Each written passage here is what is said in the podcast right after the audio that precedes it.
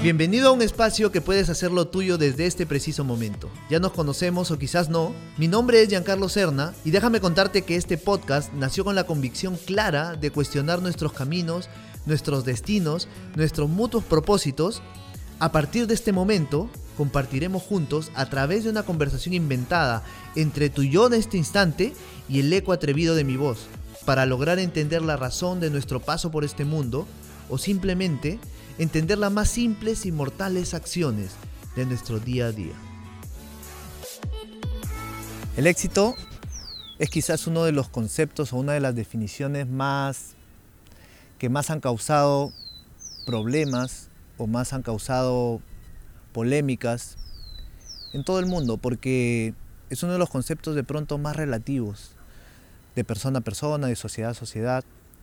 Pero quizás me puedo quedar yo con una frase del gran orador, motivacional, escritor, conferencista, y una de las personas que ha legado eh, mucha influencia a, a muchos de los escritores de habla hispana hoy en día, que es Zig Ziglar.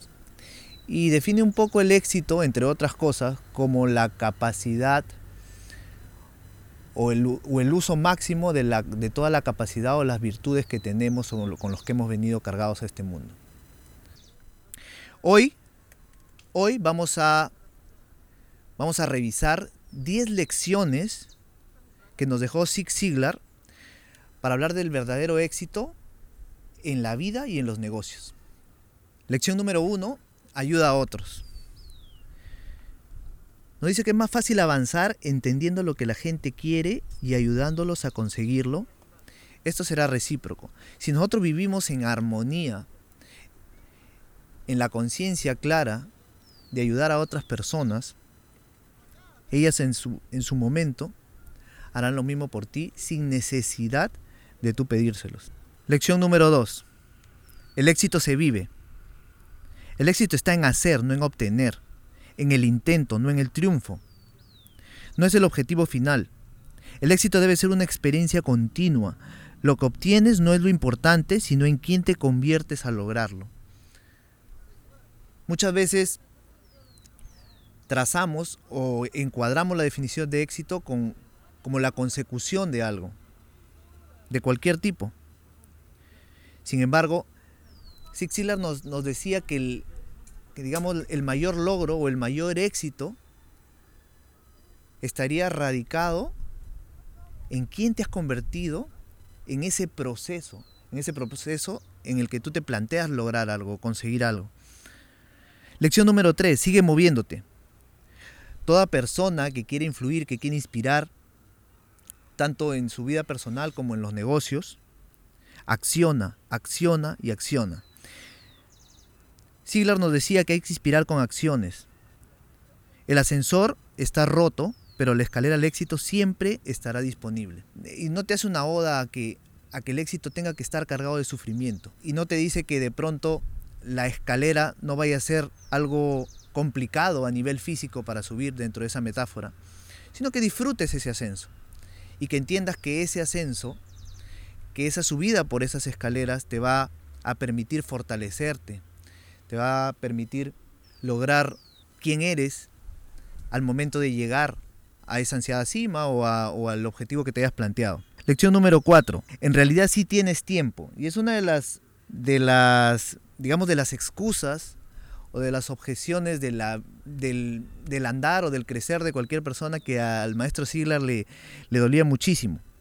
Él decía que es la más grosera de las excusas, porque todos tenemos días de 24 horas, todos los que se han derrumbado en la historia de la humanidad o que han tenido éxito, tenían esa misma cantidad de tiempo. Él decía que hay que aprender a usar tu tiempo sabiamente. En realidad, esa falta de tiempo lo que era era una falta de dirección, una falta de dirección de enfoque. ¿Dónde enfocas tus momentos? ¿Dónde enfocas tus instantes? ¿Dónde enfocas tus energías? El problema no es el tiempo. Lección número 5. Haz de la motivación un hábito. Dice la gente que la motivación no dura, y es cierto, pero es igual que ir al baño, pero se recomienda ir todos los días. ¿no? Es, es, es, es importante que hagamos una rutina, ¿no? esa búsqueda de inspiración y motivación, que la convertamos en un hábito. Y básicamente hablo de, la, de no encontrarla fuera de nosotros, sino de generar una, un hábito de automotivarnos, de, de encontrarle un sentido particular a nuestro día a día.